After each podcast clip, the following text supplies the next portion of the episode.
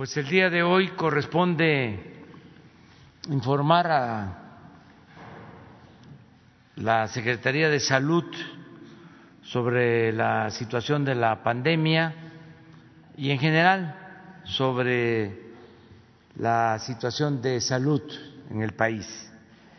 Entonces vamos a comenzar con el doctor Jorge Alcocer, luego el doctor Hugo López Gatel va a informar y también eh, Marcelo Ebrat, secretario de Relaciones Exteriores. Adelante, doctor. Con su permiso, señor presidente, muy buenos días a todos ustedes, a todos ustedes. Hoy en el pulso de la salud, como ya informó, dijo, el, informó el presidente, a cinco meses de estar en la fase 3 de la pandemia en México, seguimos buscando el eficientar las acciones para disminuir los fallecimientos causados por el SARS-CoV-2.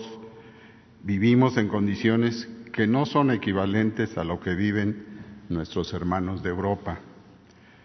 En este mosaico epidemiológico que conocemos de nuestro país, 14 estados se mantienen desde hace varias semanas en semáforo amarillo, uno en verde y 17 en el semáforo naranja, como ustedes saben. El gobierno apoya en estos días a cuatro estados en que el, comportamiento de la epidemia eh, requiere un operativo de, de ayuda, de ajuste, como es el caso de Chihuahua. Sin embargo, la pieza fundamental para el éxito de esta participación es la, eh, para esta acción es la población, que con su comportamiento mantiene el equilibrio entre lo social y lo sanitario, que es lo que realmente se puede complicar. Sigamos, por lo tanto, este es un mensaje en general y de agradecimiento a la población con las importantes medidas de prevención, del autocuidado, del distanciamiento físico, todo lo que hemos aprendido en estos meses en, y que desde luego son para que todos lo sigamos. Y son desde el punto de vista de lo que sucede en nuestro país el sostén de nuestro futuro. Para ello, hoy este, Hugo López Gatel el, eh, presentará el informe técnico y además lo ampliará algunos de los puntos que me estoy refiriendo para que tengamos un, una visión actualizada de lo que está en nuestro país siendo superada y desde luego con los cuidados requeridos. Muchas gracias.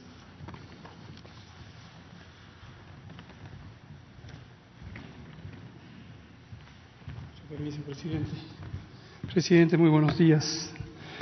Secretario, canciller, muy buenos días. Muy buenos días tengan todas y todos ustedes. Eh, como ya es costumbre, los martes presentamos una versión comentada del informe técnico que presentamos los lunes por la tarde y vamos destacando el momento que vivimos en términos de el acontecer epidémico y cuáles son algunos de las situaciones de especial interés.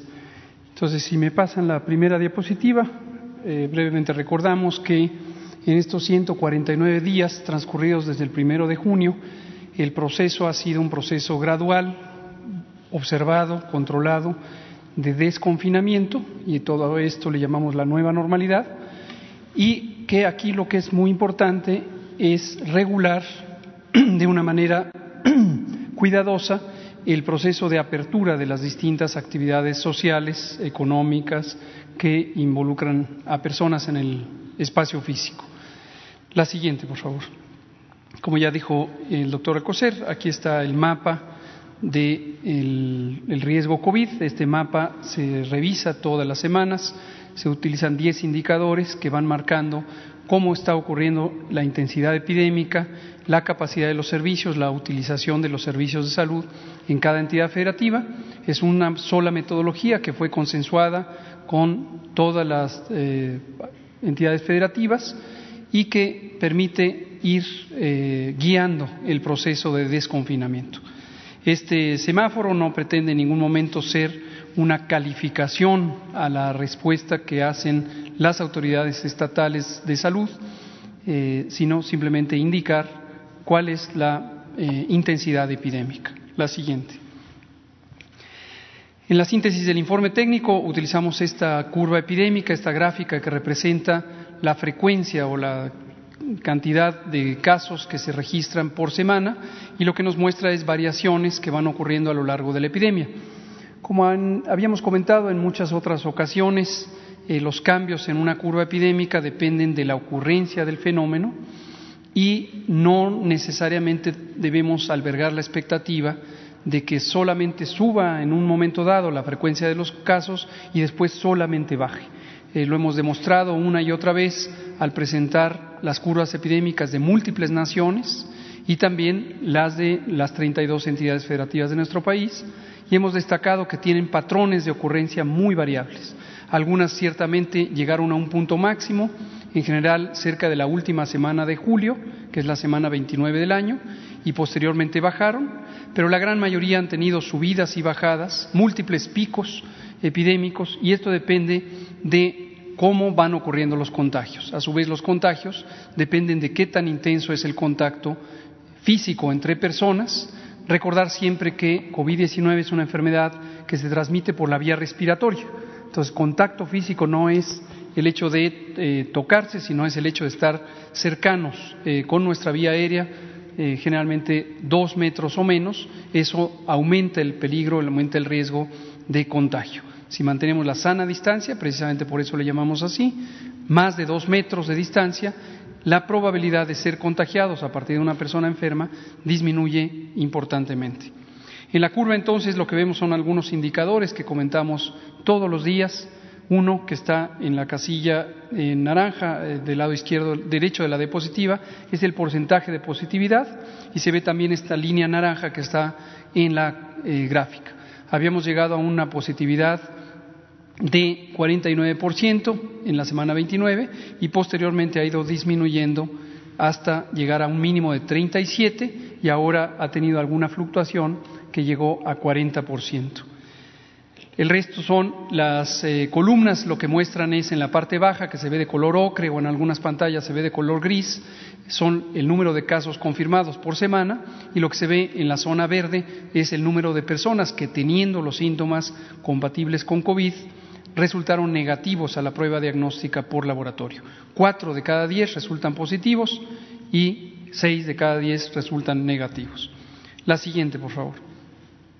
En esta curva lo que se ve es precisamente esas eh, variaciones que se van teniendo a lo largo del tiempo. Noten ustedes que llegamos en la semana 29 al punto máximo. Después hemos tenido descenso, meseta, descenso, meseta. Y de la semana 39 a la 40 uno tuvimos un incremento en el número de casos. Posteriormente, de la 41 a la 42, que es la que estamos eh, eh, presentando hoy como semana más reciente, en este momento vivimos en la semana 44 y presentamos la información de dos semanas atrás por las razones ya extensa y detalladamente explicadas, son los datos estables y tenemos eh, una reducción de menos 6%. Es esperable que a lo largo de la semana esta reducción se pudiera perder, menos 6, menos 5, menos 4, podríamos llegar incluso a tener un incremento, ojalá que no tan importante como el de la semana previa, que fue de 10%. Pero si llegamos al final de la semana, que es el sábado, teniendo eh, un incremento quizá eh, leve de 2 eh, o 3%, significará que vamos entrando a esta zona de meseta con la posibilidad de que posteriormente empiece a disminuir la epidemia. 4% de los casos, que son 45.896, es la epidemia activa, son los casos de los últimos 15 días.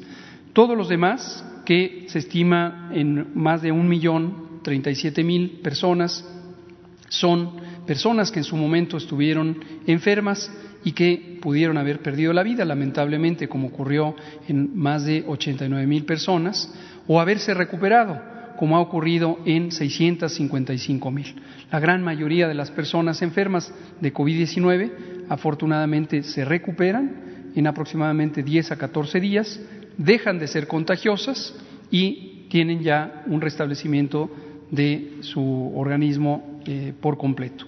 Algunas, eh, en un porcentaje también de quienes estuvieron hospitalizados, requieren una prolongada recuperación, pero, insisto, no son ya personas que representen la capacidad de contagiar.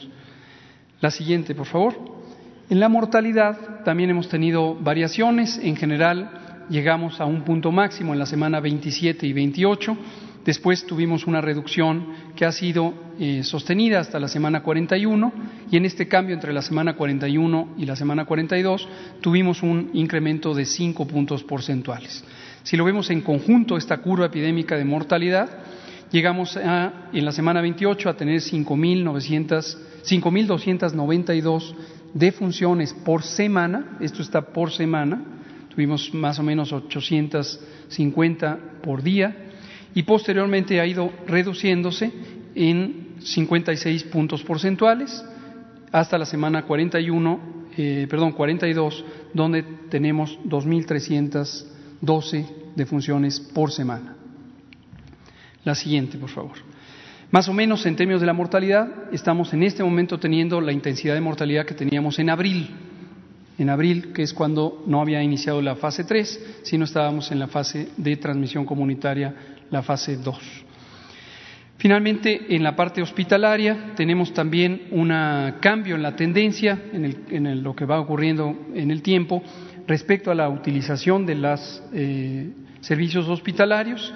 Habíamos llegado a un punto máximo de ocupación hospitalaria también en la semana 29 de 18.223 personas hospitalizadas por infección respiratoria aguda grave y llegamos a reducir hasta eh, 9.927. Eso ocurrió en la semana 39, una reducción de 46%, casi la mitad de las camas hospitalarias a nivel nacional fueron eh, desocupadas en la medida en que las personas se dieron de alta.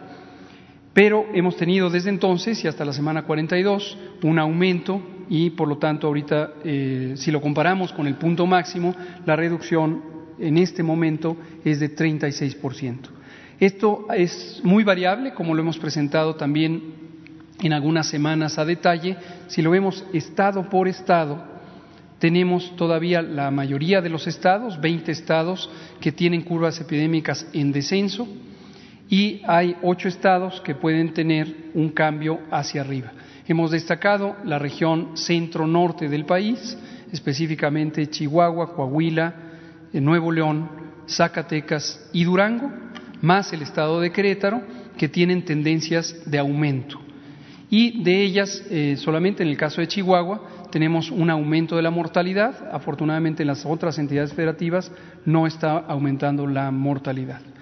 En respuesta a las necesidades de Chihuahua, como lo anunció el presidente el viernes 23 eh, de marzo, eh, y a petición del Gobierno del Estado, eh, brindamos la ayuda que da el Gobierno federal a cualquiera de las entidades federativas que así lo requiera, así se ha hecho en todo. ¿Vale? Estoy a punto de decirlo, con mucho gusto lo digo. La ayuda eh, consistió en que el propio viernes 23 tuvimos una reunión de trabajo por videoconferencia con el secretario de Salud del Estado, el licenciado Eduardo Fernández, con su subsecretaria de Salud Pública, la doctora Mirna Beltrán, y conjuntamente con ella y él identificamos cuáles son las necesidades del Estado.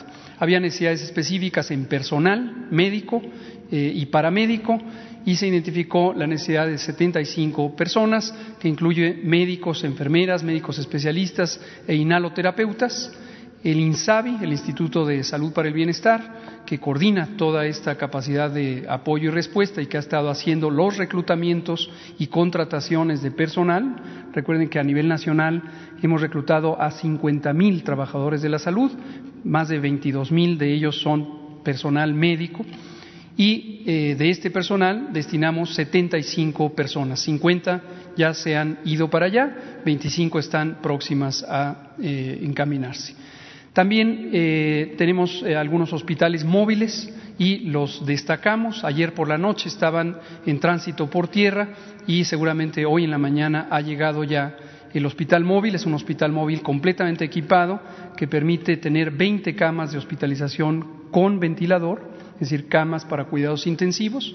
Por cierto, el agradecimiento siempre a la eficaz y eficiente respuesta del ejército. Gracias al ejército pudimos trasladar esta unidad eh, en menos de 48 horas. Eh, no es fácil trasladar la unidad, la unidad implica el desplazamiento de más de 50 toneladas de equipo que se trasladan en múltiples cajas, eh, son cerca de 180 cajas eh, especiales que traen todo el equipo y lo trasladamos ya a Chihuahua. En el curso de la semana estaremos trasladando un segundo hospital móvil, también con otras 20 camas adicionales, también para cuidados intensivos, y se estarán destacando muy probablemente en Juárez y otra cerca de Juárez, según las necesidades que vaya identificando el Estado. Por su parte, el Instituto Mexicano del Seguro Social emprendió también una labor de reconversión eh, adicional. Había algunas camas que todavía podían ser consideradas de reuso. Reuso nos referimos no a que se eh, utilice cosas que no sirven, sino al contrario, a poner a disposición de la atención COVID camas adicionales y más de 176 camas fueron acondicionadas para tener eh, ocupación COVID. Ahí el INSABI también le eh, eh, pasó al Instituto Mexicano del Seguro Social 52 ventiladores. estos ventiladores, por cierto, son los que desarrolló México con capacidades mexicanas con el liderazgo del CONACIT, el famoso ventilador EGECATL 4T y el modelo GATSI que se usa principalmente para, para, uso pediátrico y son precisamente estos ventiladores los que hoy estamos utilizando aquí. Eh, otros elementos eh, muy importantes, pero no menores, incluyen el, tema de los insumos eh, que pudieran estarse necesitando a lo largo del tiempo. Contratos también. Insabi facilitó contratos a personal que estaba ya destacado en Chihuahua y que en su momento el Estado identificó como necesaria su continuidad. Pensamos que la respuesta ha sido positiva en términos de la coordinación, como ha ocurrido, insisto, en las 32 entidades federativas, eh, para el Gobierno de México no hay distinción alguna entre entidades federativas respecto a eh, las eh, acciones del Gobierno. toda la población debe ser protegida y en este tema, en el tema de la salud, hemos tenido magnífica coordinación con los 32 mandatarios y mandatarias de las entidades federativas. Y quisiera comentar un último elemento que es importante también para las 32 entidades federativas, y esto fue abordado eh, la semana pasada, el miércoles 21 de octubre, en el seno del Consejo Nacional de Salud. No confundir el Consejo Nacional de Salud con el Consejo de Salubridad General. Ambos organismos los preside el secretario de Salud, pero el Consejo Nacional de Salud no es una autoridad sanitaria, es un órgano de coordinación con eh, las entidades federativas y las seis instituciones del sector salud. En el seno de este Consejo participan las y los secretarios de salud de los estados y los titulares de las instituciones federales que son parte del Sistema Nacional de Salud. Tuvimos una conversación, como siempre, muy productiva, de carácter técnico, en donde eh, entramos algunos detalles sobre dos guías, eh, si me pasan la siguiente, por favor, dos guías eh, técnicas que desarrollamos hace eh, tres, eh, casi tres meses y dos y medio meses que han sido publicadas en el sitio coronavirus.gov.mx, que han sido comentadas en las conferencias de prensa vespertinas y son las que se muestran del lado izquierdo de la diapositiva. La primera es la estrategia de promoción de la salud eh, y en el contexto de atención primaria de la salud y la segunda es la guía de continuidad de operaciones para la atención médica durante COVID-19. Son dos guías que se complementan una a la otra con dos enfoques.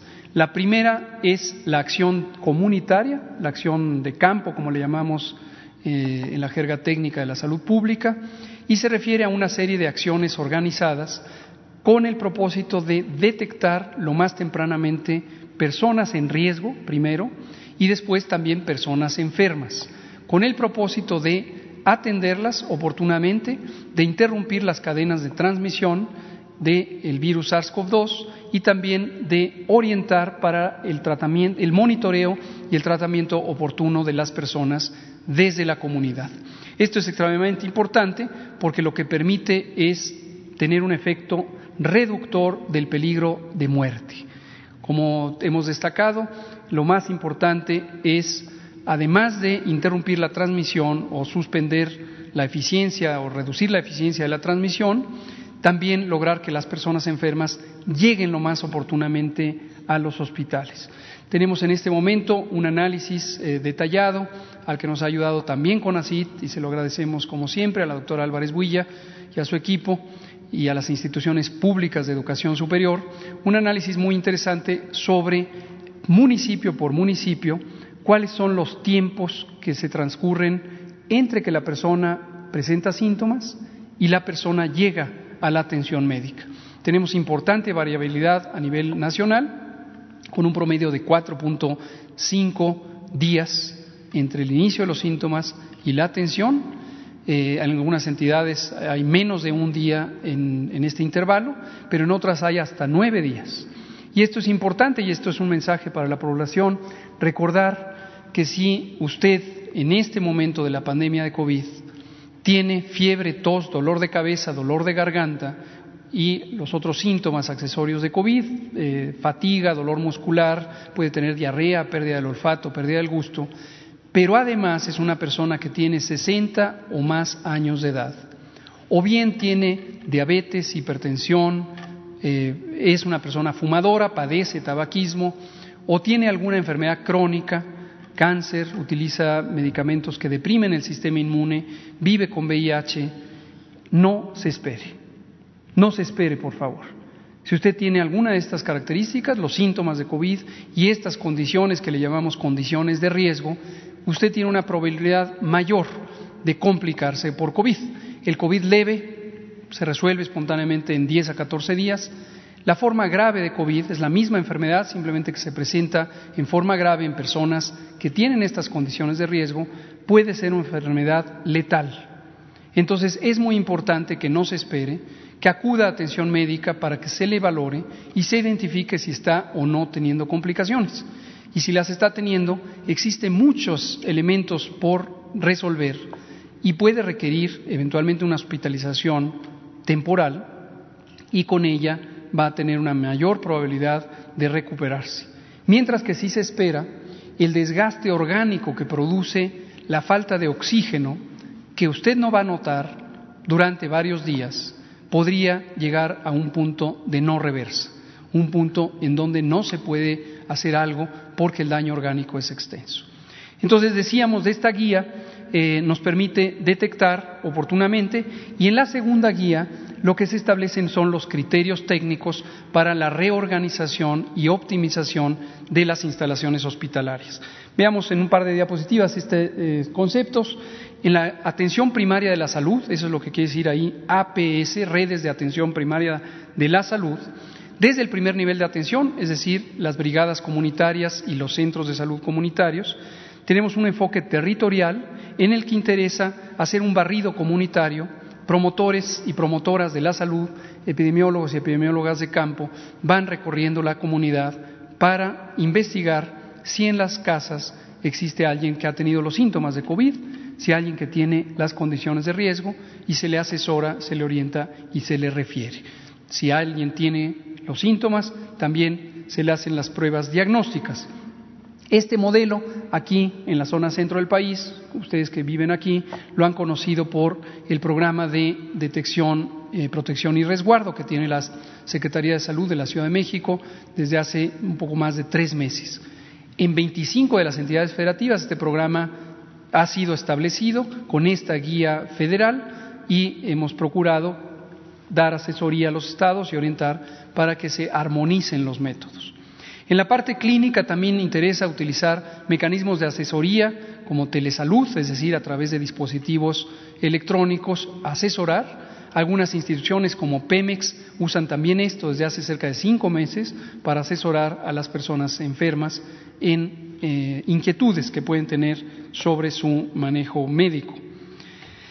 Y las redes integrales de servicios lo que implican es eh, facilitar que otros servicios públicos que pueden ser relevantes para el cuidado de la salud, servicios de salud reproductiva, continuidad de tratamiento de las enfermedades crónicas, se mantengan. Es sumamente importante que las personas enfermas de enfermedades crónicas mantengan un buen control, control de la glucosa en las personas diabéticas, el control de la presión en las personas que padecen hipertensión, etcétera.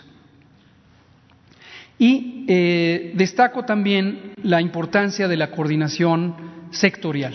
El secretario de Salud mantiene eh, a las distintas instituciones del sector salud coordinadas y nos reunimos todos los lunes en el gabinete del secretario y se van viendo los pendientes que resultan de esto. Y de aquí resulta también la capacidad de tener intercambio de servicios. Hay un convenio nacional que se firmó desde abril entre las entidades federativas y las instituciones de seguridad social con la Secretaría de Salud. Y esto es lo que ha permitido que si en un momento dado en una ciudad se llega a saturar un hospital, por ejemplo, el hospital civil, el hospital general de la localidad, y ya no tiene capacidad para atender, el Instituto Mexicano del Seguro Social puede recibir a las personas que padezcan COVID o el ISTE o, las, o Pemex, cualquiera de las instituciones, para responder a la emergencia. Eso desde abril lo tenemos, pero hemos eh, ahora refrendado este eh, asunto. Y en la siguiente diapositiva eh, solo destaco los centros reguladores de urgencias médicas, CRUM, que aparecen ahí en la lista. los CRUM son unidades de atención telefónica que permiten la identificación pronta de donde hay un hospital vacío. Y aquí otro mensaje para la población. Ha habido a veces inquietudes en una localidad, en una ciudad, que resulta que encuentran el hospital saturado. Y las personas se inquietan y dicen, ¿cómo? En la conferencia vespertina nos dicen que tienen disponibilidad de camas, yo veo el hospital completamente lleno. Por supuesto que puede ocurrir. Puede ocurrir que un hospital en particular, o dos o tres, estén llenos, porque esto es muy dinámico, es muy cambiante. 911 911, 911 es el número universal de atención de emergencias en el país. 911. En el 911, que es un conmutador nacional que está regionalizado, se encuentra la información para referir a las personas a qué hospital de su localidad se encuentra disponibilidad de camas. Entonces, no perder tiempo en andar peinando la zona, recorriendo el hospital, perdón, recorriendo la ciudad en busca de hospitales vacíos, 911. Localmente también las entidades federativas han puesto a disposición números de emergencia. Por ejemplo, en la Ciudad de México es el de Locatel, pero en que es universal es 911. Y a través de este sistema, el CRUM, Centro Regulador de Urgencias Médicas, se canalizan a las personas en los sitios donde hay disponibilidad. La última diapositiva lo que quiero mostrar es la optimización del uso de la infraestructura hospitalaria. Si bien en algunas entidades federativas en este momento tenemos incremento en el número de personas hospitalizadas, en otras tenemos hospitales que prácticamente ya no tienen necesidad de atender a personas enfermas porque ya no están llegando personas con infección respiratoria aguda grave. Y para poder usar las instalaciones hospitalarias, pero además optimizar la calidad de atención, analizamos conjuntamente con las 32 secretarías estatales de salud cómo podíamos eh, disponer la priorización de los hospitales. Lo que se ve en la diapositiva es la lista de las unidades médicas de la red IRAG, IRAG quiere decir infección respiratoria aguda grave. Llegamos a un máximo de 907 unidades, perdón, 970 unidades, 970 hospitales que tenían un máximo de 35.196 camas y además 15.003 camas de atención de medicina crítica. Hicimos una lista de acuerdo a la intensidad del uso y de acuerdo a los indicadores de desempeño, cuáles eran aquellos hospitales que estaban logrando tener una mayor cantidad de personas que egresan por mejoría, por curación, por recuperación y las identificamos como prioritarias, esto para cada estado, y al interior de cada estado la autoridad sanitaria estatal definió en qué ciudades estaban estos hospitales para priorizarlos como centros de atención avanzados. El resto tiene dos eh, disposiciones, una es centros de atención temporal, hay unidades de atención temporal que pueden dar, por ejemplo, ventilación, eh, Em, suplementación de oxígeno no invasiva, es decir, no intubación, sino puntas nasales, mascarilla, hidratación, anticoagulación, otros cuidados médicos que, insisto, cuanto más temprano sean, más útiles van a ser. Y la segundo grupo es camas que han sido reasignadas para la atención del resto de los padecimientos que son no COVID. Entonces, en suma, tenemos un periodo intermedio de eh, cambio en la tendencia de la epidemia. Esto es principalmente a expensas de cinco o seis entidades federativas. Otras eh, ya tienen, ya están de salida, se puede decir, en este primer ciclo epidémico. Y, en general, optimizar la atención es lo más oportuno para salvar vidas. Pero dependemos de la colaboración de la población y le pedimos nuevamente a la población mantener conciencia del riesgo y seguir las indicaciones locales, mantener la sana distancia, utilizar su cubrebocas en espacios cerrados en donde no se puede conservar la sana distancia, lavarse las manos repetidamente y si tiene síntomas de COVID y enfermedades crónicas, acudir lo más rápidamente posible a los hospitales designados. Use el 911 para orientarse dónde hay hospitales disponibles. Muchas gracias.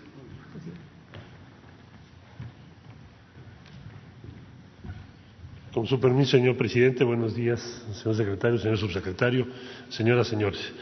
Eh, procedo a darles el informe de esta última semana.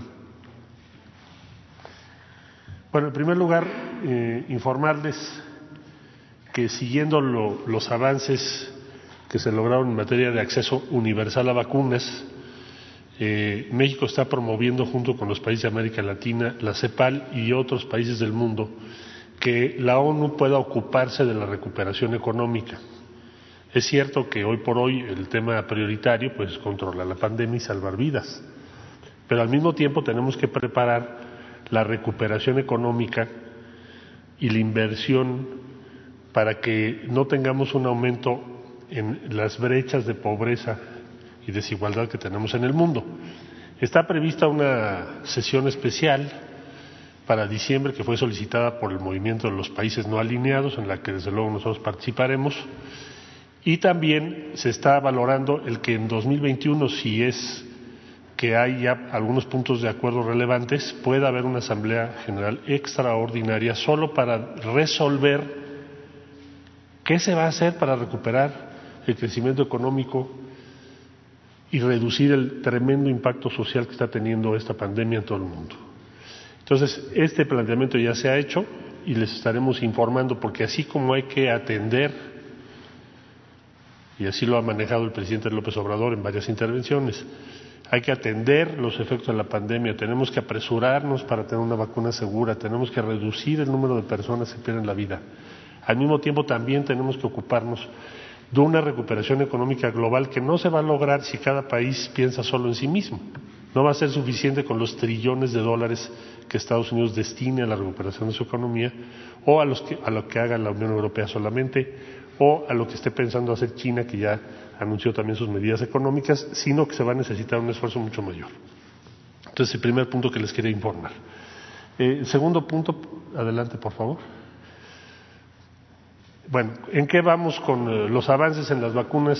Simplemente reportarles cuál es el contexto global Estados Unidos ya presentó su plan de vacunación, se están haciendo los planes de vacunación por entidad federativa y sus autoridades que nos tienen, como ustedes saben, informados cada día, están eh, iniciando su programa de vacunación eh, o lo tienen previsto así para cuando muy tarde el mes de enero. Si tienen una buena noticia respecto a vacunas autorizadas a fines de diciembre, lo harán a fines de diciembre y si no, en enero. ¿Cuál es el peor escenario? Que no se tenga una vacuna segura hasta el mes de marzo. ¿Cuál es el mejor escenario? Que se tenga a fines de diciembre una vacuna que funcione. Eso mismo es lo que ha informado la Unión Europea, especialmente la Secretaria de Salud de Alemania, que nos mandó ya también su información correspondiente, y algunos otros países del mundo. Síntesis, mejor escenario en el mundo hoy, plan o programa nacional de vacunación en el caso de Estados Unidos los estados, en el caso de Alemania serán también sus eh, regiones, el equivalente a estados. El mejor escenario, fines de diciembre. Peor escenario, fines de marzo. ¿En dónde estamos entonces y, por qué la, la, gran inversión global y por qué están preparando todo esto, además de lo que es obvio? porque lo que se quiere es cortar el impacto del invierno. Es decir, tener la vacuna en algún punto del invierno significa un cambio enorme para el curso que habrá de seguir esta pandemia. Entonces, ¿qué están pensando todos estos países? Y México también, que es la encomienda que tenemos, estar a tiempo en eso. Bueno, ahora, de las vacunas con las que estamos trabajando brevemente, les señalo qué novedades tenemos de AstraZeneca. Se reinició exitosamente la fase 3 en Estados Unidos, que estaba en pausa. Eh, está por concluir la fase 3 en Brasil, Reino Unido y Sudáfrica. Eh, México ya eh, ha venido avanzando, no les doy todos los detalles, para la transferencia de tecnología, que es muy compleja, porque recuerden ustedes que se va a producir en México. Y la producción nacional en tiempo y forma. O sea, la meta es tener lista la producción en México y en Argentina para que podamos en marzo tener la vacuna para su aplicación en, en el caso de México y en el caso de varios países de Latinoamérica. Con el apoyo, me faltó una cosita, con el apoyo muy importante del secretario de Hacienda y Crédito Público, a quien le agradecemos su seguimiento personal, así como a su oficial mayor, la oficial mayor de la Secretaría, hoy se formalizará el pedido para México en todos sus términos. Lo exige. Gracias. Pfizer. Bueno, Pfizer está terminando su fase 3, como les decía yo hace una semana ya señalaron cuando terminan su presentación con todos los elementos, que es manufactura segura, desde luego la efectividad de la vacuna y la seguridad de la vacuna se presentará en Estados Unidos a más tardar la tercera semana de noviembre. Quiere decir que será en más o menos un mes. La Secretaría de Salud ha venido trabajando detallando los instrumentos subsecuentes al acuerdo firmado, que ustedes ya conocen este debe formalizarse en todos sus términos antes del 12 de noviembre. ¿Por qué? Porque México quiere tener la certidumbre del acceso a esta vacuna antes de que presenten los resultados finales, porque una cosa es que lo tengas antes y otra cosa es que lo tengas después, como ustedes podrán verlo claramente.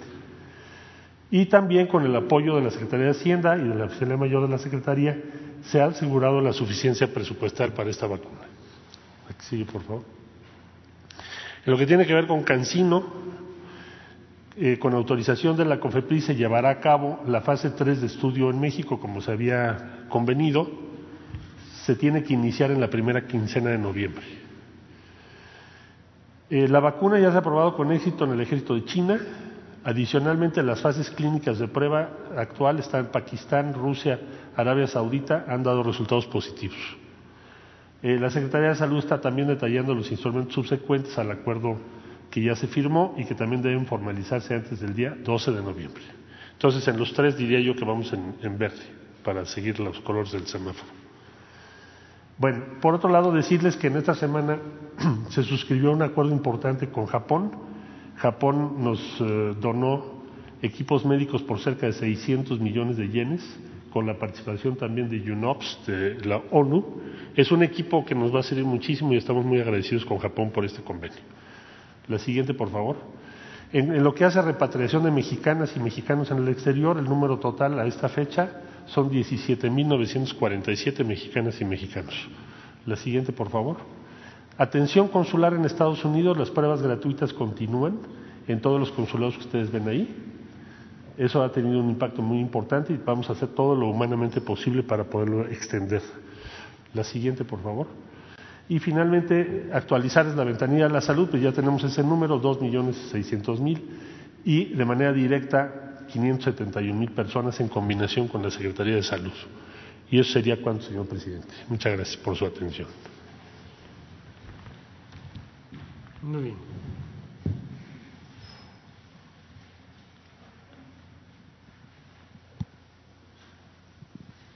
Gracias, buenos días, presidente. Serían eh, unas preguntas para el doctor Gatel y luego, si me permite, también para usted. Eh, preguntarle, eh, doctor, vemos hoy una ola de, rebrote en Europa. México, sabemos, llegó después a esta, esto, estos contagios. ¿Qué, ¿Qué, lección podría dejar lo que está pasando en Europa, tanto para autoridades como para la población, para no ver pues estas escenas otra vez de reconfinamiento, toques de queda, en fin? Muchas gracias. Su pregunta nos parece sumamente importante. Lo destacamos el viernes 23, eh, eh, Día de la Médica y el Médico, eh, pero lo vamos a seguir destacando. Una de las lecciones útiles para México precisamente tiene que ver con eso, la modalidad con la que el gobierno involucra a su pueblo, a su ciudadanía.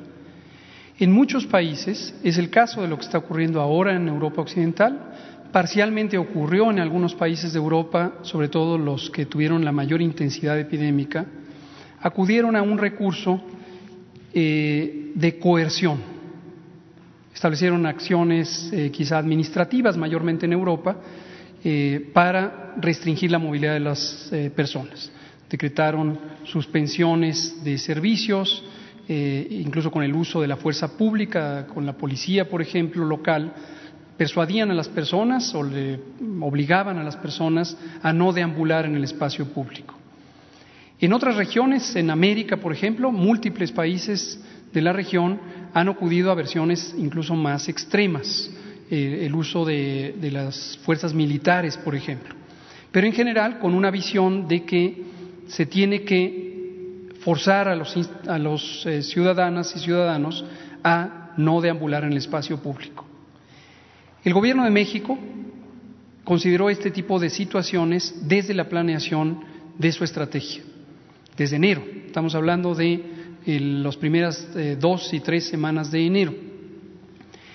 Y considerando la historia de México, la realidad social y económica de México, la historia reciente, y hemos dicho abiertamente y enfáticamente, la muy lamentable historia de abuso de la fuerza pública, del uso de la fuerza pública en México en décadas recientes, violaciones de los derechos humanos, consideramos que era sumamente inconveniente y además peligroso el tener un abordaje restrictivo, coercitivo del control epidémico.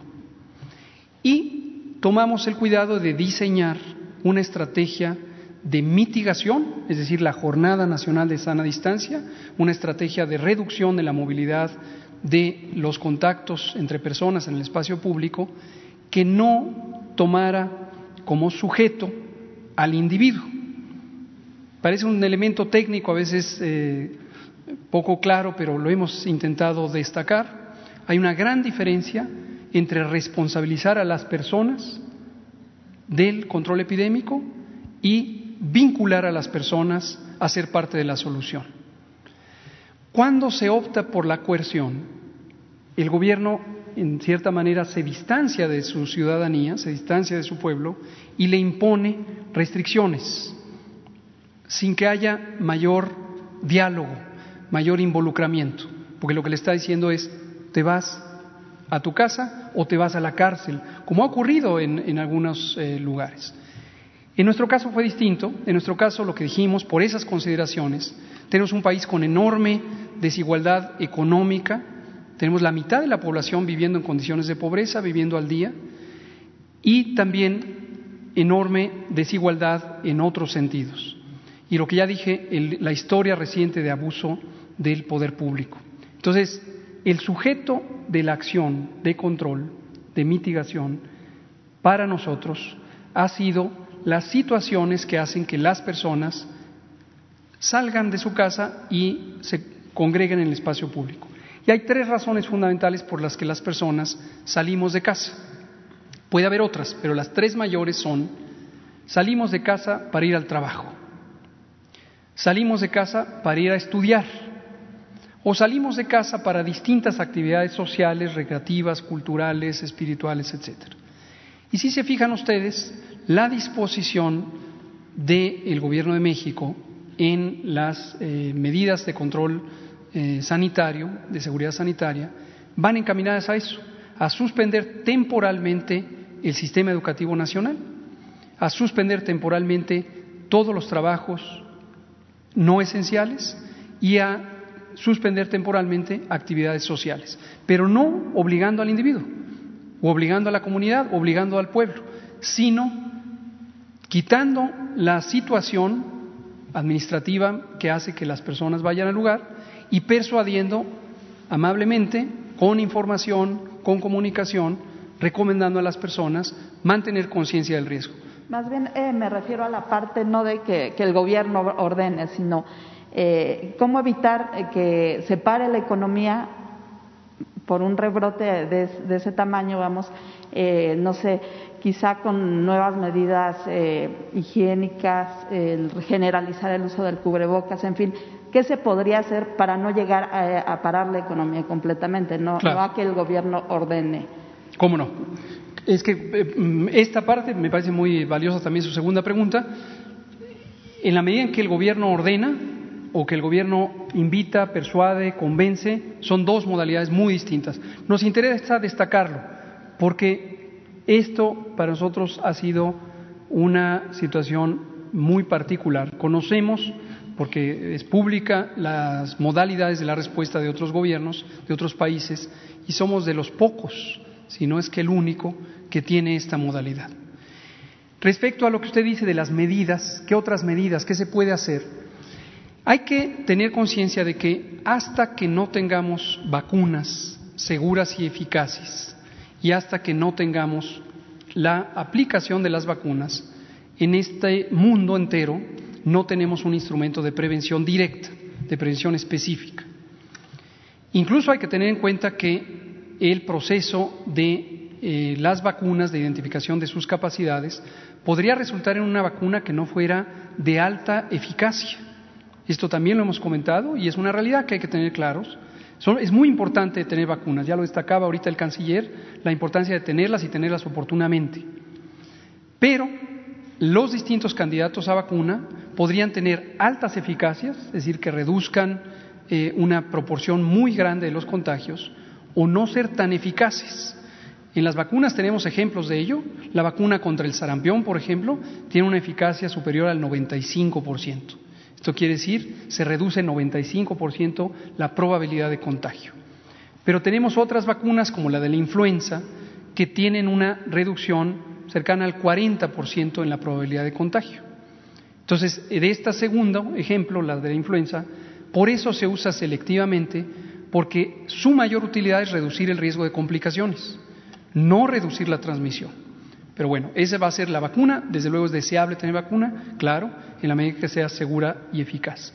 El cubrebocas, hemos dicho múltiples ocasiones, eh, en la narrativa pública, en la conversación pública, se ha sobreestimado.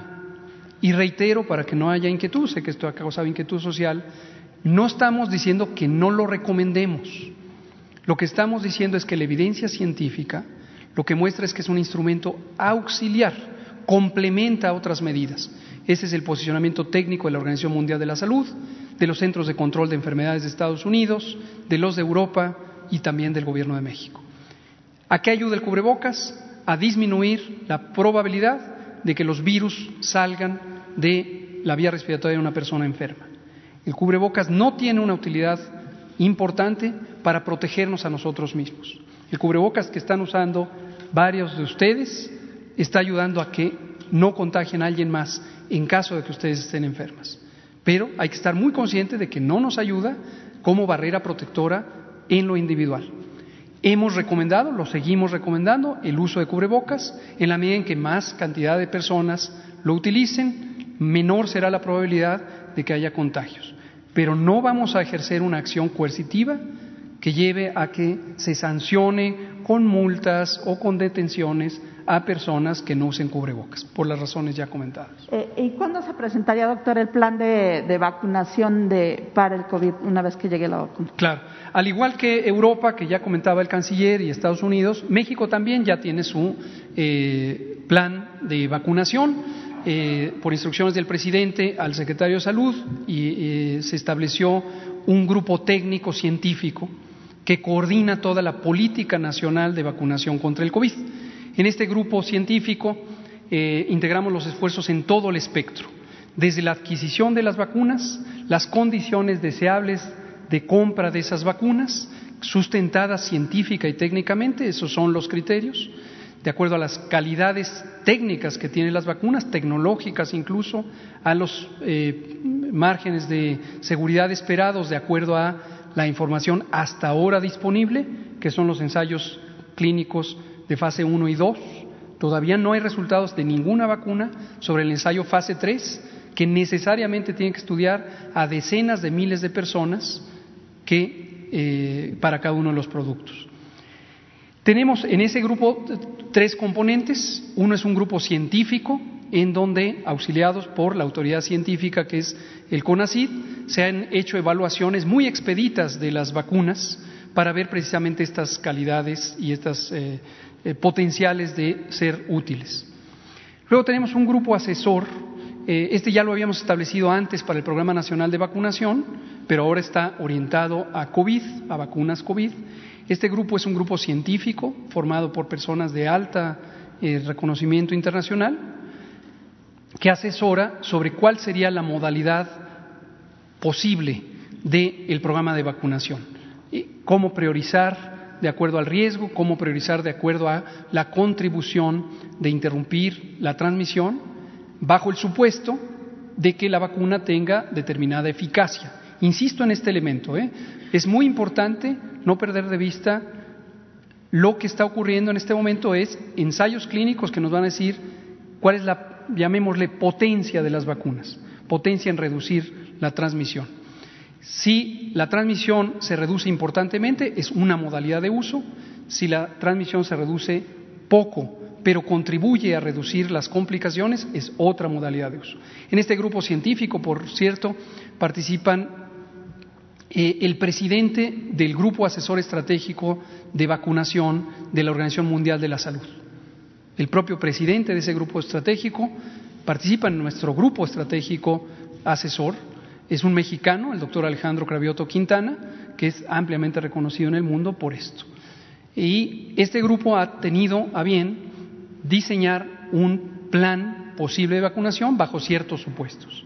En el momento en que se conozcan los resultados de la vacunación, de los ensayos clínicos, entonces se adaptará a lo que corresponda a los resultados. Finalmente tenemos un grupo también formado por personas científicas que facilita el proceso para aquellas eh, empresas farmacéuticas que tienen la intención de hacer ensayos clínicos en México. Cancino, la empresa que fue presentada, tiene intención de hacer ensayos clínicos en México. Para que esto ocurra de una manera expedita, pero sólida científicamente, hay un grupo que ha coordinado los eh, comités de investigación de aquellos hospitales o institutos que participarían en los ensayos clínicos. Sin este comité tendríamos una descoordinación grande y perderíamos tiempo. Lo que era acostumbrado es que cada empresa farmacéutica va a un hospital, propone una investigación, pero el comité de ética, investigación y bioseguridad que por ley y por necesidad hay en cada hospital que hace investigación, daría recomendaciones y luego otro hospital daría recomendaciones, otro hospital daría recomendaciones, se volvería muy ineficiente. Entonces, por eso establecimos un comité único que de manera muy expedita resuelve para a veces 10, 12, 15 hospitales que pudieran estar participando en esto. Pero ya lo tenemos, insisto, es un plan preliminar, no lo vamos a hacer público todavía, precisamente por su carácter preliminar, y conforme la Organización Mundial de la Salud establezca directrices más sólidas y empiece a haber información, lo haremos público ya muy dirigido a la realidad de cuándo tendremos las vacunas en México y cómo se empezará a utilizar. Gracias, doctor. Y finalmente preguntarle qué, qué opina de que los senadores ahora responsabilizan a la Secretaría de Salud por haber dado el permiso para sesionar en, en Jicotenca de este contagio y la muerte incluso del senador lamentable. Muchas gracias también por preguntarlo. Ayer lo abordó eh, mi colega, el doctor José Luis Salomía, ayer por la tarde. El Senado de la República sesionó el martes pasado eh, y tuvieron una sesión larga, larga de toda la madrugada en la sede antigua del Senado, en la calle Quicotencatl, y el presidente de la mesa directiva del Senado consultó a la Secretaría de Salud sobre eh, sus protocolos de seguridad sanitaria. La Secretaría de Salud analizó con detalle sus protocolos, ya los conocíamos en la versión preliminar, pero verificamos que fueran eh, vigentes los que estaban siendo presentados. Los comparamos con los protocolos de seguridad sanitaria para espacios públicos cerrados que la Secretaría de Salud estableció desde abril, desde marzo de hecho, y corroboramos que los protocolos específicos para los recintos del Poder Legislativo, en este caso el Senado, son compatibles, son congruentes con las recomendaciones de la Secretaría de Salud. Y emitimos una comunicación eh, indicando esto. Hay dos elementos que es importante que todo el público sepa. Lo primero, el senador que desafortunadamente perdió la vida no se pudo haber contagiado ese martes en el Senado. ¿Por qué lo sabemos? Porque conocemos la realidad biológica del coronavirus y sabemos que el periodo de incubación es de cinco a seis días. Y el senador, la propia noche que salió del recinto, ya tenía síntomas. Por lo tanto, al menos cinco a seis días anteriores a la sesión es cuando se contagió. Y lo segundo que es importante es la respuesta de la Secretaría de Salud a la consulta del Senado no fue sobre el estado de salud que guarda cada senador y senadora. No nos corresponde a nosotros, no era para lo que se nos consultó. Lo que se consultó es si el protocolo de seguridad sanitaria era compatible con los lineamientos de seguridad sanitaria, lo que afirmamos que así ocurre. Gracias. Gracias, presidente. Preguntarle sobre esta alianza federalista de los diez gobernadores que amenazan con dejar el, el pacto federal. Bueno, pues están en su derecho, nada más que no hay eh, ninguna posibilidad de que se rompa el pacto federal. Primero porque si eh, tienen vocación democrática, tendrían que preguntarle a los ciudadanos de los estados que gobiernan. Les recomendaría que apliquen el mandar obedeciendo.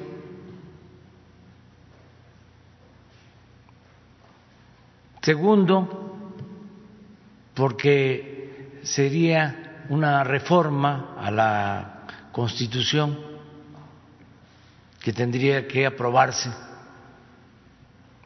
en el Congreso.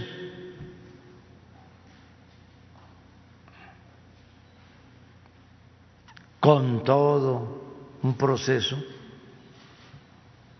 que llevaría a controversias que le correspondería a su vez resolver al Poder Judicial.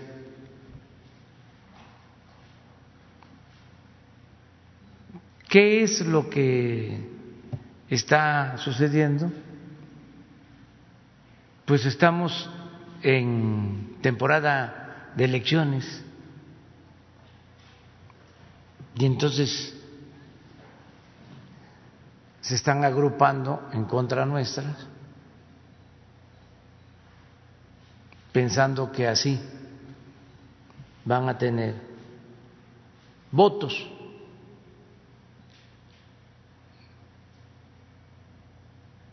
Nosotros consideramos que esto es normal, es legítimo, respetamos esas posturas.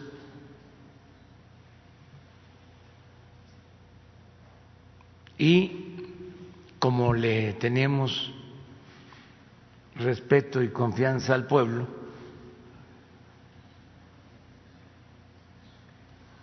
Sabemos que no hay ninguna preocupación, no hay nada que temer.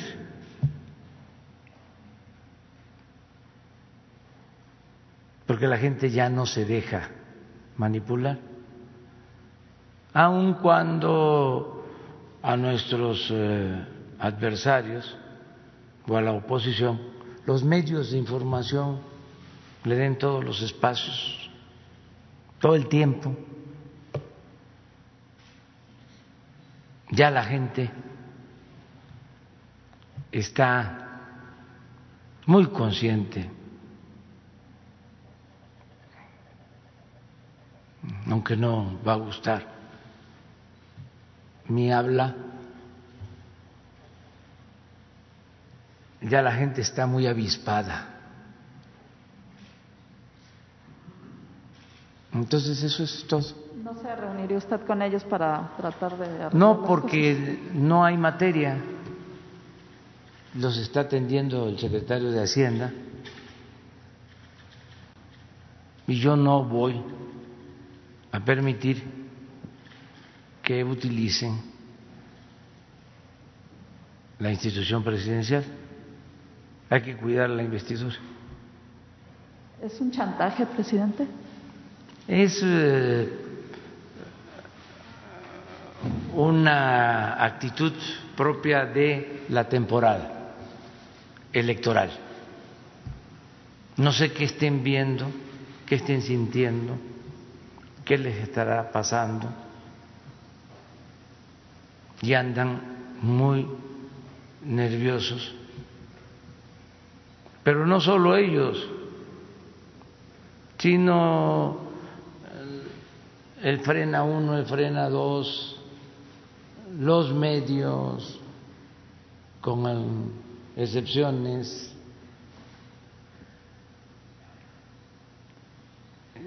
están buscando agruparse en contra de nosotros.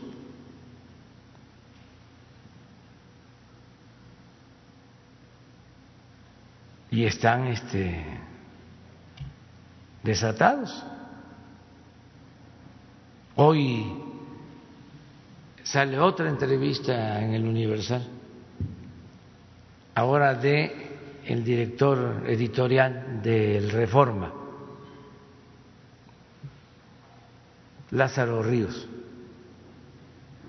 Lo mismo, en contra del gobierno,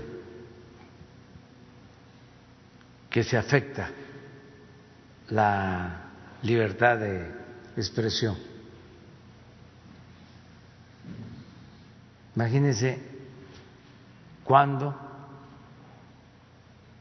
se iba a ver que el encargado editorial del Reforma fuese entrevistado ampliamente por el Universal.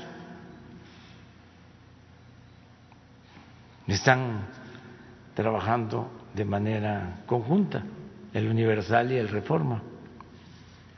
Junco y Ili Ortiz, que no quieren venir aquí a este, acompañar a los de Frena, que por cierto eh, están muy pocos quedándose. Los dirigentes están durmiendo en hoteles y en sus casas y aquí se quedan nada más muy poquitos, es muy escenográfico.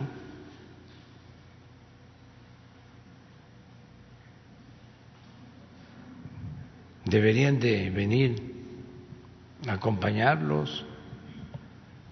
Ya les voy a mandar a poner, si no una enramada, una carpa grande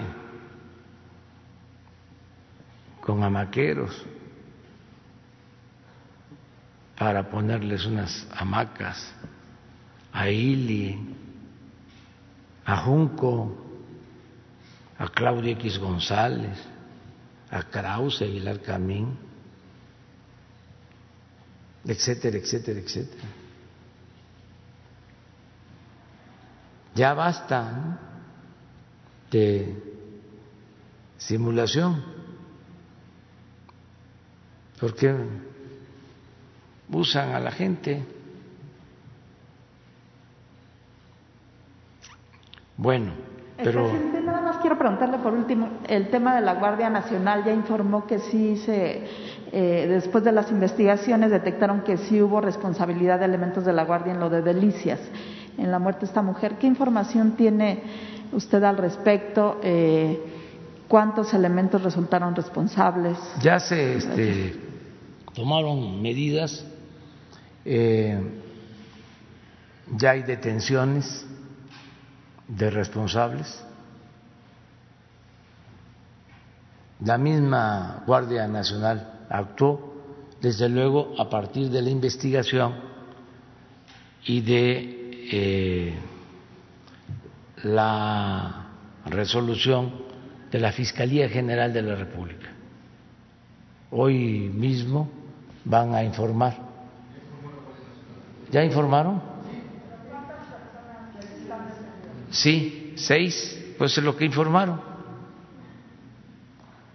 Este, la instrucción desde el principio fue que se investigara y que este, se castigara a los presuntos responsables, que se actuara. Nosotros no vamos a encubrir a nadie, no hay impunidad en este gobierno. También aprovecho para comentar. Ah, bueno.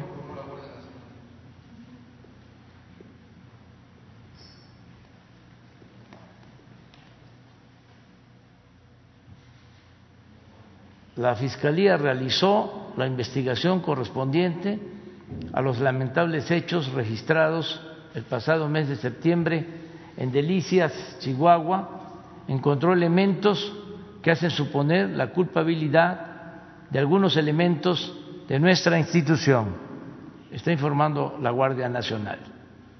Por lo anterior, se cumplimentaron seis órdenes de aprehensión contra el personal involucrado en un marco de legalidad y respeto a los derechos humanos. Cabe señalar que desde el primer momento se colaboró con las autoridades ministeriales para deslindar las responsabilidades.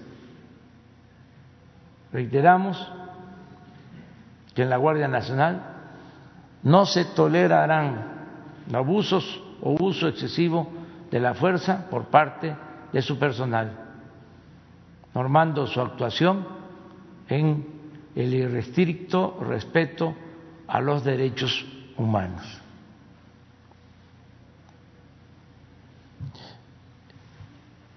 Y eh, aprovechando también, eh, porque se preguntó sobre el apoyo a Chihuahua, a los habitantes de Chihuahua, eh, ante el aumento en casos de COVID dimos instrucciones para que el sector salud del gobierno federal actuara de inmediato.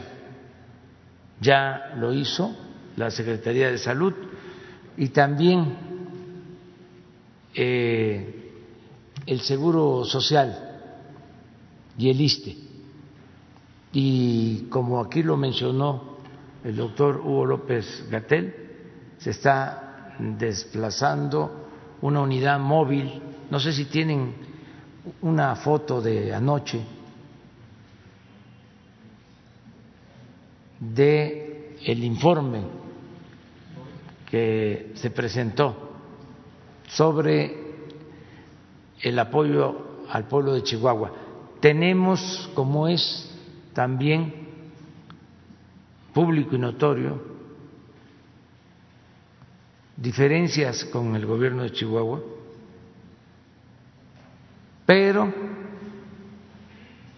no vamos a dejar de apoyar al pueblo de Chihuahua, como a todos los mexicanos.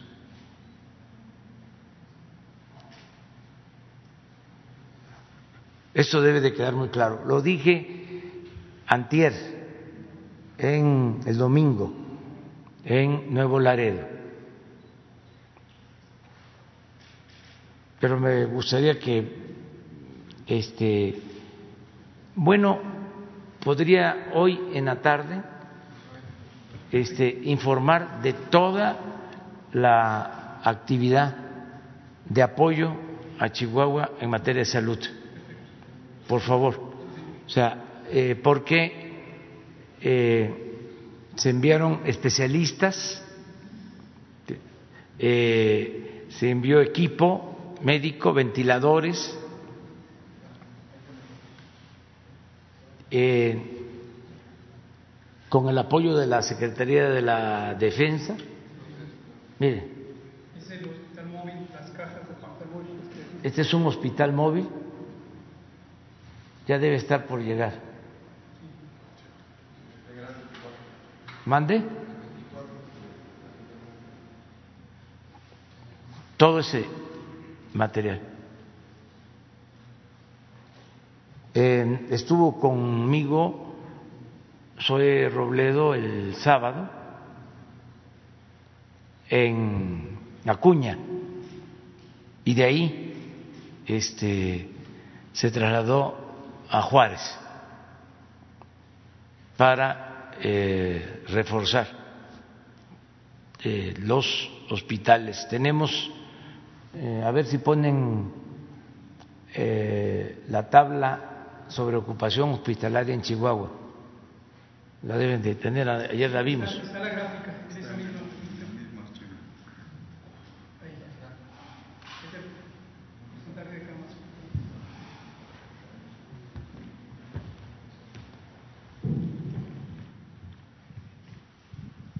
Setenta por ciento de ocupación general. Este es el, incremento.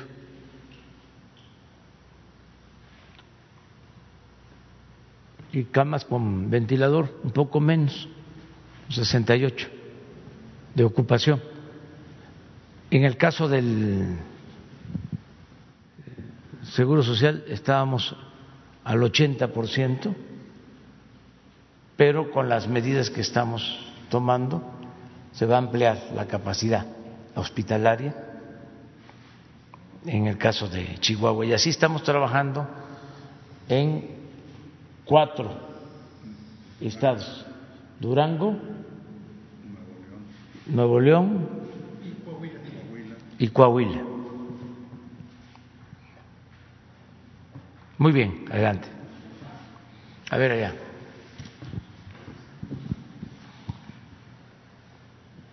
Buenos días, presidente. Paul Velázquez desde Los Mochis, ni uno más, ni un corrupto más en gobierno. Tres puntos, presidente, y en el primero solamente es un recordatorio a nuestro secretario de Salud, el doctor Alcocer. Durante todos estos meses le hemos presentado algunos temas pendientes, asignaturas pendientes en la salud pública, el plan de acompañamiento para familias con personas que tienen una persona con Down, autismo, la reforma para la donación de sangre, que sea algo más ágil y práctico, un programa de salud y rehabilitación para los adultos de tercera edad en los asilos y nos queda, secretario, un médico residente nada más por reinstalar, el médico ecuatoriano, ojalá nos pueda seguir apoyando en eso. Esos son los puntos pendientes en el primer tema. Pero el segundo tema, presidente, le quiero hablar algo también con salud y fideicomisos. Le platico, el pasado viernes 16 de octubre a las 9 de la noche, un periodista extraído que ha tenido tres atentados graves, acreditado aquí en la mañanera con un daño psiquiátrico diagnosticado, que necesita un control de medicamentos fuertes, no ha encontrado el respaldo ni del Seguro Social, ISTE, INSABI, la Comisión Ejecutiva de Atención a Víctimas, ni la Secretaría de Gobernación lo apoya, las vaquitas de los compañeros periodistas y algo es lo que lo mantiene al día. Pero lo interesante es que tuvo una crisis Afortunadamente esa crisis fue frente a adultos que pudieran tomar decisiones. Aquí agradecemos al Hospital Naval, quien su servicio de emergencia, a pesar de no derechohabientes, al capitán, al doctor médico Macedo, el jefe de la guardia, la psiquiatra Ilse Moreno, lograron la estabilización del, del, paciente, análisis clínicos, medicación, dictamen y una asesoría profesional al más estilo del mejor hospital privado de México. Todo esto emana porque la Ley de Protección de Personas Defensoras de los Derechos Humanos, publicada en el Diario Oficial de la Federación el 25 de junio del 2012, cuando era presidente Felipe Calderón Hinojosa, crearon un fideicomiso que respalda el mecanismo de protección de los defensores de derechos humanos, que está a cargo de la Subsecretaría de los Derechos Humanos, de la Secretaría de Gobernación. Muchos han dicho que los fideicomisos están vinculados a corrupción. Existe RCU, una empresa de un general retirado del ejército que al parecer está muy ligada a, García Luna y a Felipe Calderón. Recibió el contrato sin límite de tiempo para ser la única que opera el fideicomiso. Manipula el total del fideicomiso, dando un servicio pésimo, con presunto sobreprecio o robo. No dan información, pues no están sujetos a auditorías. RCU está vinculado a una banda de robo de autos. El pasado domingo 22 de marzo, en Reforma e Insurgentes, fueron por siete patrullas y 14 elementos de la Ciudad de México fueron detenidos escoltas que están al servicio de RCU en un auto robado. El mecanismo lo sabía, pero le tienen miedo a esta empresa. Un ente del gobierno depende de lo que diga un particular. En, en, el mecanismo existe una junta de gobierno donde existen muchos judas o corruptos. Hay un ente de la Fiscalía General de la República, Luis Jiménez. De la Guardia Nacional están Adrián Chávez y Roberto Martínez. El Consejo Consultivo, Elsa Ángeles Vera que también son manipulados por esta empresa. Usted mucho ha dicho que lo malo no termina de morir. RCU manipula un mecanismo y tiene un alfil llamado Jorge Ruiz al interior, que hoy es el director operativo y que juega con las vidas de los defensores de los derechos humanos. También ha dicho que lo bueno no termina de nacer. Y afortunadamente, con la llegada de Enrique Irazoque, el nuevo titular, su trayectoria en la búsqueda de personas desaparecidas, en la Comisión Ejecutiva de Atención a Víctimas y en Derechos Humanos empieza a dar una esperanza. Presidente, la petición es que se analicen los casos de los protegidos más desprotegidos, temas de salud y medicamentos. Se le retire el monopolio a RCU y que se abra el abanico de oportunidades a más empresas. Se le amplíe sobre todo la capacidad al mecanismo de operar. Muchos me han pedido que no hiciera la denuncia ante usted porque temen que usted ordene el cierre del mecanismo y los desprotegidos queden, los protegidos supuestos queden desprotegidos. Presidente, dos cosas. ¿Qué le dice a esa gente que hoy tenía miedo que yo hiciera esta denuncia? Y dos, ¿qué va a pasar con esos judas que están al interior de este mecanismo?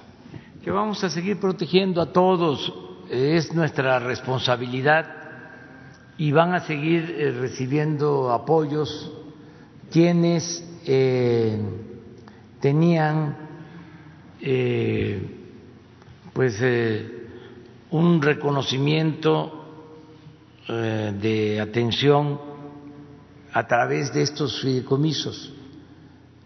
la función se va a seguir realizando. Lo que queremos es terminar con la corrupción eh, estos fideicomisos estaban eh, infectados mm, de corrupción, había nepotismo, influyentismo, amiguismo, todas esas lacras de la política. Entonces, por eso eh, se optó para desaparecerlos y que la Secretaría de Hacienda eh, maneje los recursos y los asigne a las dependencias que van a dar estos servicios.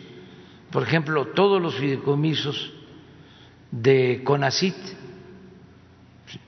los que funcionaban en beneficio de investigadores, de científicos pues este, desaparecen, pero esos investigadores, esos científicos van a seguir recibiendo los apoyos del el CONACYT.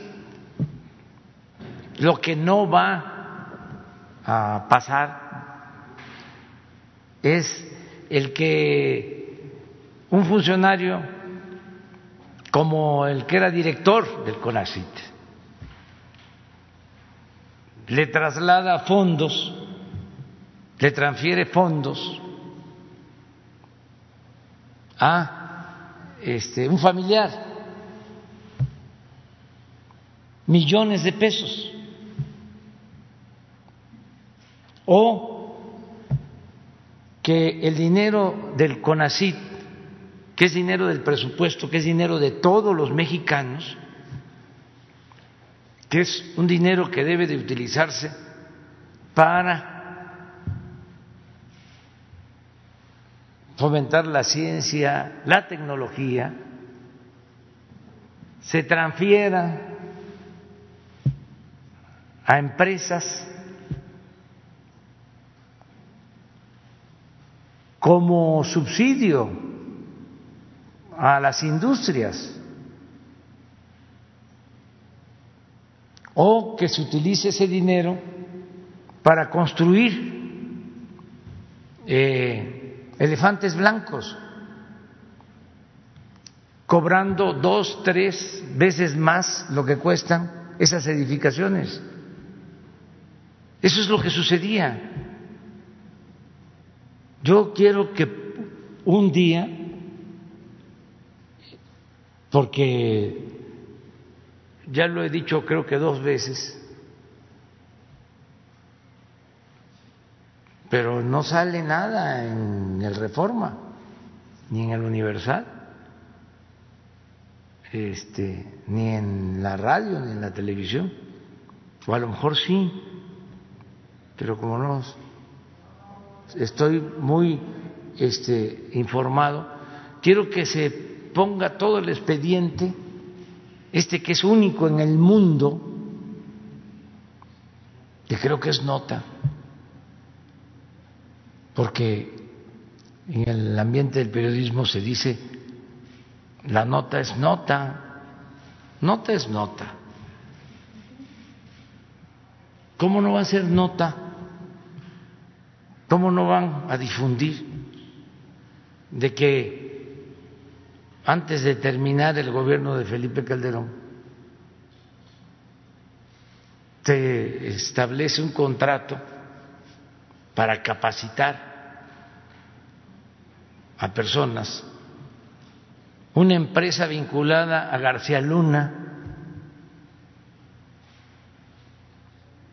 y que todavía durante el gobierno de Peña Nieto y hasta nuestros días querían cobrar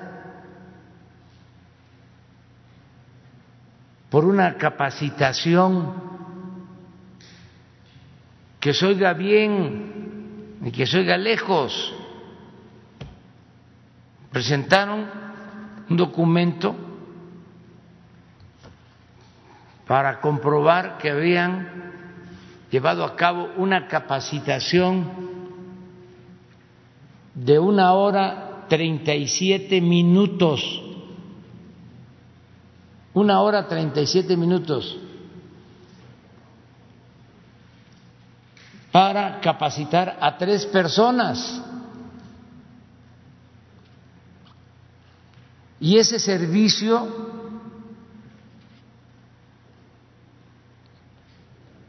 lo querían cobrar en casi seis millones de dólares.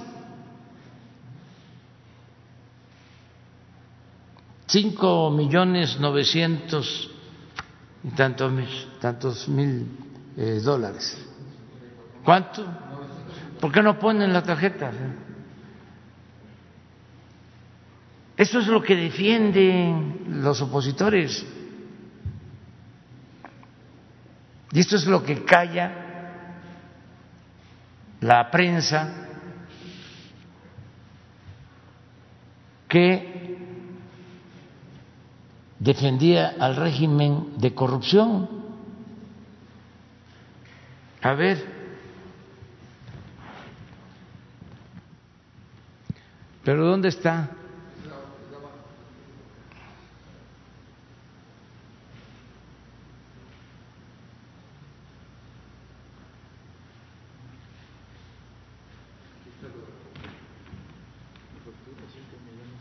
Como apoyo de la factura que se adeuda por cinco millones novecientos cincuenta y cuatro mil cuatrocientos dólares, seis millones de dólares, de fecha 15 de octubre de 19, el proveedor anexa como soporte documental la capacitación proporcionada el 28 de noviembre de 2019 con duración de una hora y 37 minutos a tres participantes que no laboran ni han laborado en la dependencia.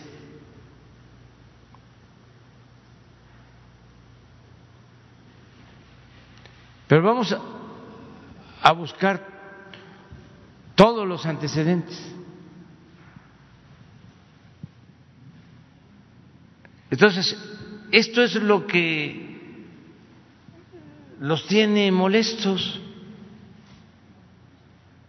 pero no vamos nosotros a dejar de denunciar actos de corrupción. Y esto que estás eh, planteando, pues se va a revisar. No es eh, dejar desamparados a quienes eh, requieren protección por razones de seguridad. Gobernación tiene que garantizar que haya protección. Pues es lo mismo, ¿cómo no va a estar Aguilar Camín molesto y Krause? Imagínense que el gobierno les compraba cada mes toda su producción editorial. O sea, si editaban diez mil revistas, el gobierno les compraba nueve mil. Pero no solo revistas, libros, cursos de capacitación.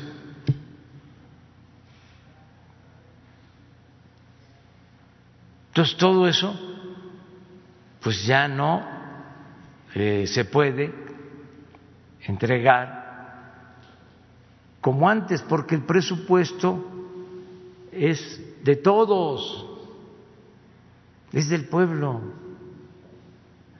es de los que viven allá en la Tarahumara, en la Lacandona, en la Mixteca, aquí en la Guerrero, también de los que viven en las lomas, es de todos.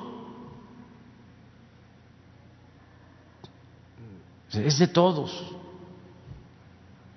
Y la justicia es darle más al que tiene menos, porque no puede haber trato igual entre desiguales. ¿Cómo le vamos a estar entregando dinero del presupuesto a los que ya tienen y le vamos a dar la espalda a los que lo necesitan. Eso es robo, eso es corrupción, eso es pecado.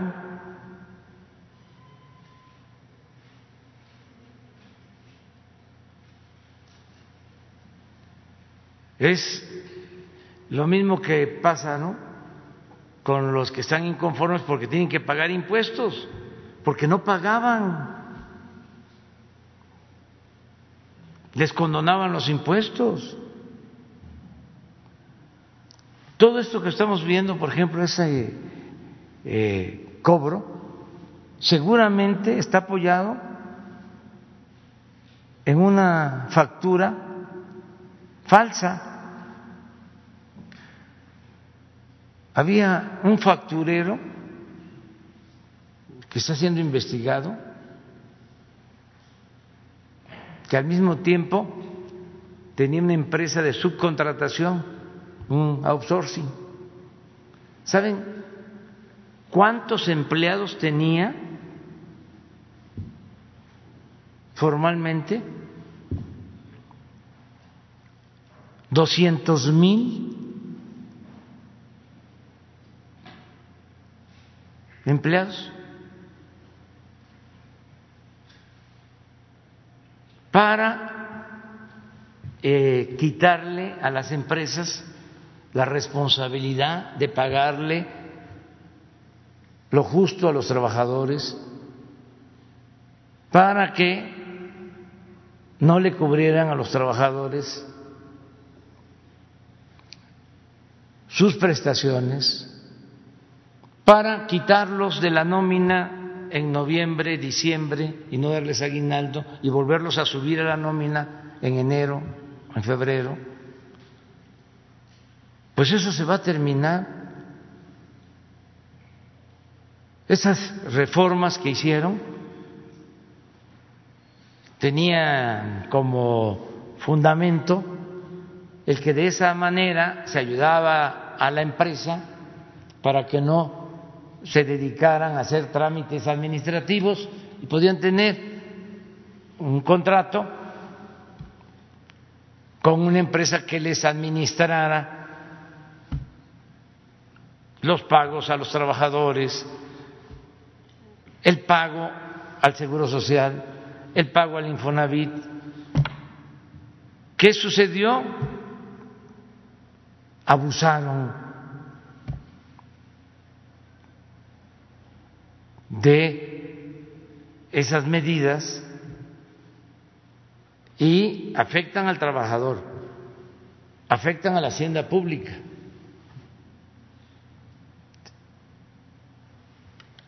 Afectan al desarrollo del país y se fomenta la corrupción. Voy a enviar una iniciativa de ley para que ese mecanismo desaparezca. No se va a ser eh, otro tema polémico, lo adelanto, como eh, los fideicomisos, pero tenemos que limpiar.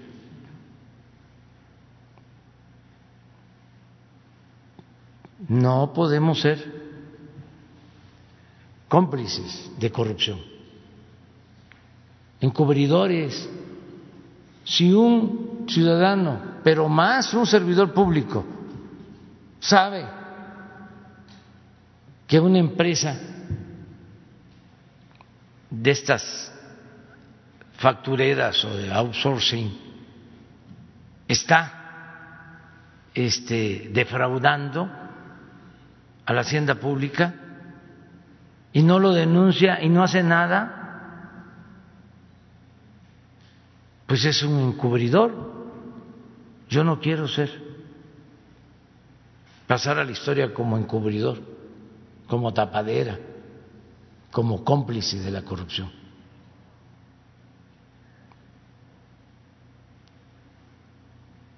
Todo esto es lo que está sucediendo en el país. Qué bueno que eso esté pasando. Eh, nos está dando eh, este proceder buenos eh, resultados porque las empresas saben que hay en México un auténtico Estado de Derecho y por eso están llegando más inversiones.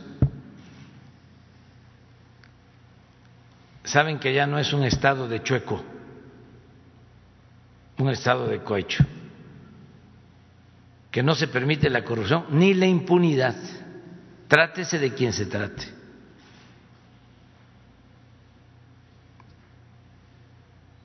Por eso les dije a los expertos tecnócratas neoliberales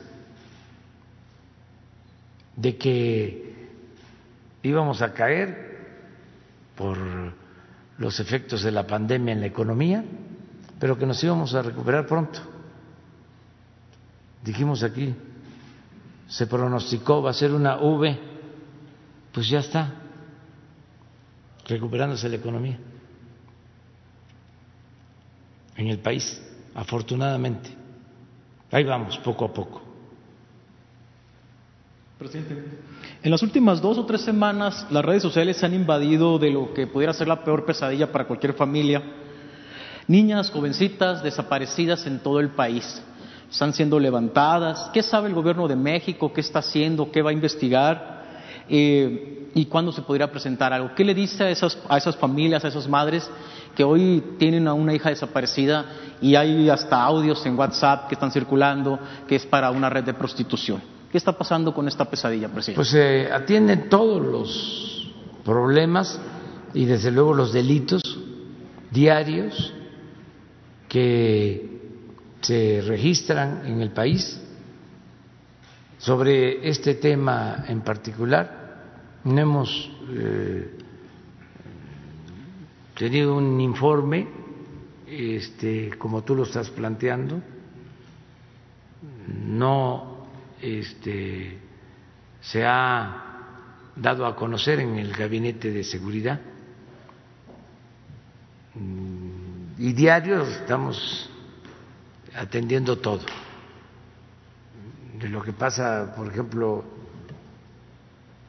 este hasta en la madrugada de hoy lo que pasó en la madrugada de hoy por ejemplo este aterrizó a la una de la mañana un avión con tonelada y media de cocaína en el aeropuerto de Chetumal. Y ya se detuvo a uno de los tripulantes, parece un extranjero. Pero de inmediato tenemos información ¿No tienes la información? Ah, ¿ya vieron? Este es que este la información ahora este no se oculta, se garantiza el derecho a la información. Esta fue una eh, labor del ejército, de la Secretaría de la Defensa. Este, un seguimiento a tres aviones que entraron al territorio nacional por Quintana Roo, salieron dos y uno aterrizó en el aeropuerto de Chetumal. Y ya se iniciaron las investigaciones porque a la una de la mañana en el aeropuerto de Asa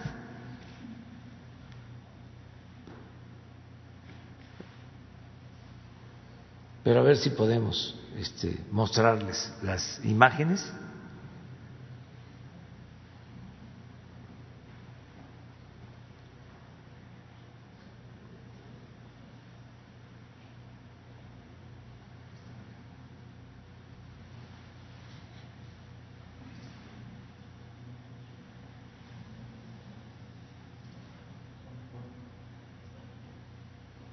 ¿Sí lo tiene?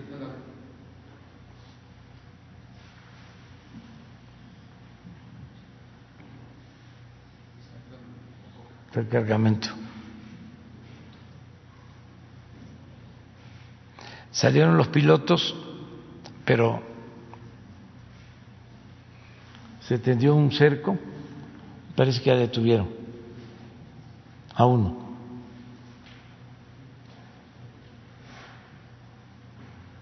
¿Todo?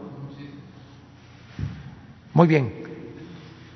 Este, mañana hablamos. Eh, mañana lo dedicamos a puras preguntas y respuestas. El fin de semana es muy importante la pregunta que me hacen. Eh, miren, eh, es mucho el dolor que nos está dejando esta pandemia, porque son muchos los fallecidos, conocidos, amigos. Ahora fallece el senador Joel de Tlaxcala, una gente entrañable, nombre íntegro, con convicciones, me ayudó a fundar Morena en Tlaxcala. Maestro querido,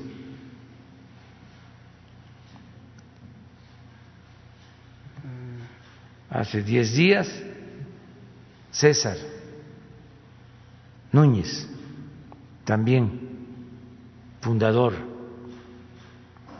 de Morena en Guerrero, luchador social, maestro,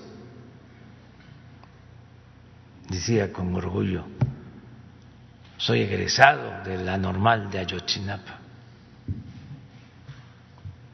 Entonces, muchos, muchos, muchos han perdido la vida. No es decir casi 90 mil, no es un número, son personas y eh, hay pues eh, mucha tristeza en familiares, amigos. Entonces voy a proponer un decreto para que dediquemos tres días de luto nacional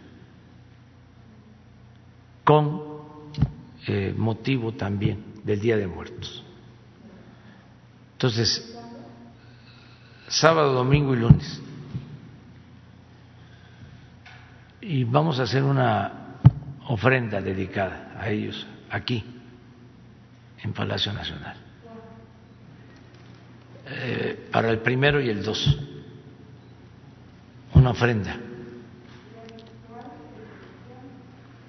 Va a ser presencial, guardada a distancia, es un homenaje, pero eh, se va a izar a media asta la bandera.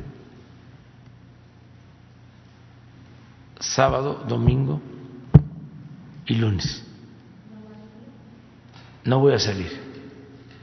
Voy nada más a Morelos el viernes y me voy a guardar. Nada más voy a estar aquí este por este homenaje el día lunes en la mañana, el día 2. Pero la ofrenda va a estar desde el día eh, primero no voy a salir. Vamos a que este, se abra con todos los cuidados sanitarios. No va a poder ser para todos. Vamos a buscar alguna representación, sobre todo familiares de este, los que eh, perdieron la vida o han perdido la vida por COVID, que quieran venir a la ofrenda con un protocolo sanitario. El día 2 nada más es eh, el homenaje y nuestro reconocimiento lo vamos a dar a conocer en su momento. Es posible que mañana. Bueno, nos vemos.